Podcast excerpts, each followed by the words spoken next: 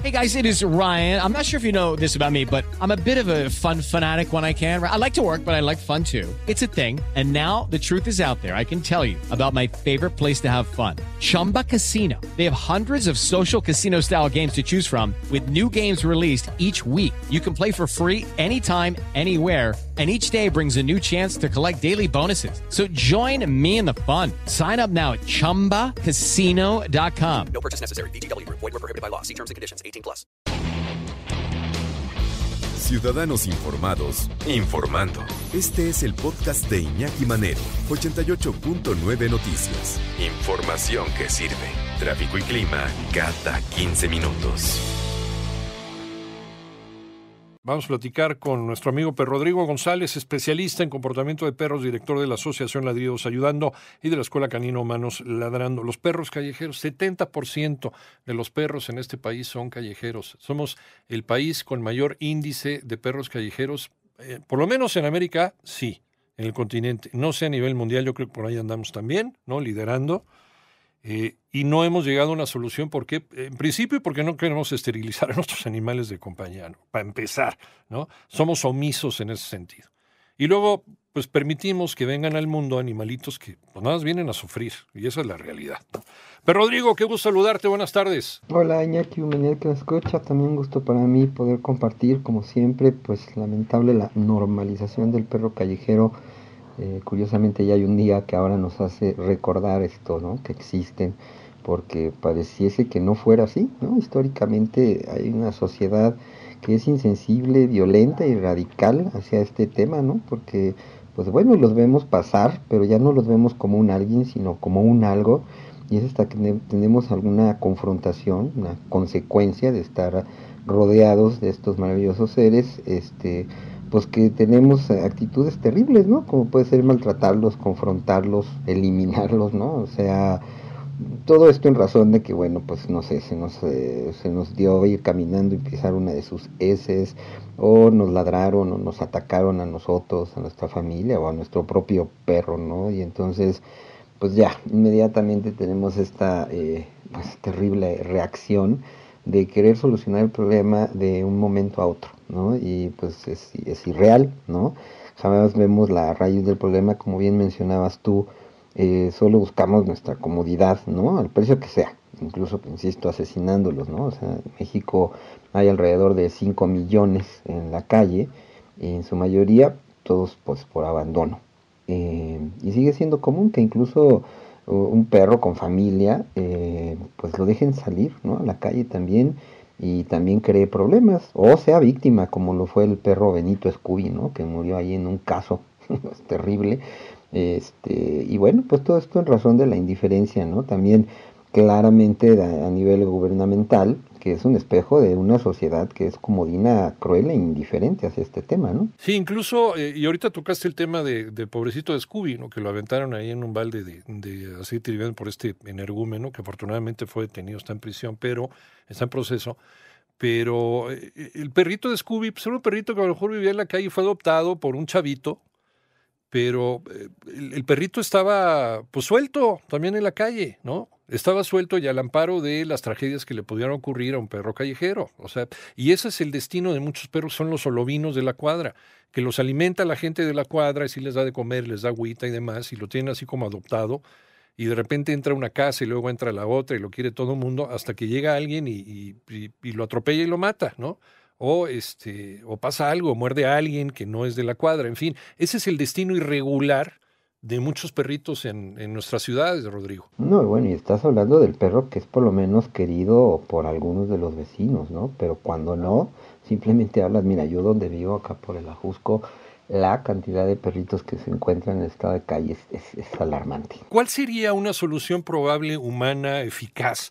para abatir, además de concientizar, ser conscientes de la situación, el, problema de los perros callejeros en México. Bueno, yo creo que vale la pena mencionar, obviamente, de manera fugaz, el hecho de que, claro que hay consecuencias en cuanto a una afectación social, eh, pues, vamos, enfermedades zoonóticas, ¿no? O ataques directos de parte de estos animalitos que están en situación de calle. Digo, y lo menciono porque habrá mucha gente que estará en contra, ¿no? De los animalitos y dirán, no, bueno, pero es que sí son un problema. Sí lo son, pero entendamos que son consecuencia de nuestras actitudes terribles, ¿no? Que es tenerlos y luego echarlos a la calle. Ahora, obviamente como solución principal sería, como mencionabas al principio, la esterilización.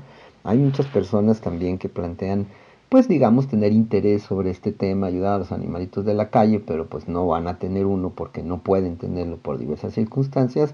Y entonces, bueno, es cuando eh, normalmente nos buscan, o sea, la verdad que si nos quieren enjaretar a estos animalitos, ya no nos caben.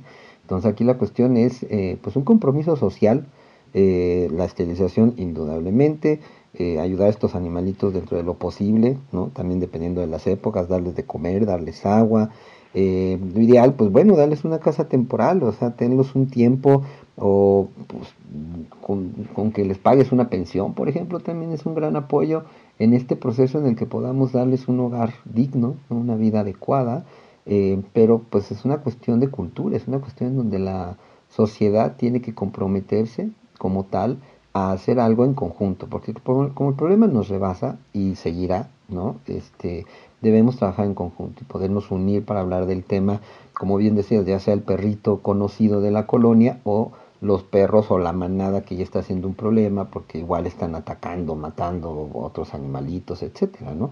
Pero tenemos eh, no caer en el radicalismo que sería llamar al antirrábico para que venga, los recoja y los mate de maneras muy crueles, sino que realmente nos comprometamos, insisto, como sociedad pues echarles la mano, ¿no? A tenerlo en tu casa un tiempo, eh, que haya gente que se una para poder eh, cubrir todas sus necesidades de salud, si hubiese algún problema de comportamiento, este, poder eh, consultar a un especialista, digo, yo me ofrezco incluso sin cobrar si es que hubiera gente con esta actitud de ayudarlos este, pues de una manera, insisto, de, de equipo.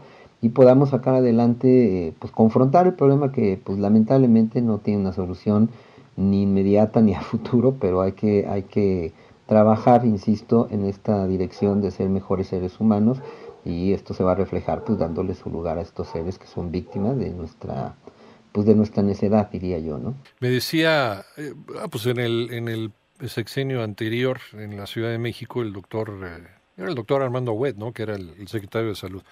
Me decía que eh, las campañas, que de repente las campañas no funcionan, las campañas de esterilización, no de camionetas que iban a las colonias a esterilizar o a vacunar contra la rabia contra el moquillo a, los animalitos, porque la misma gente se oponía.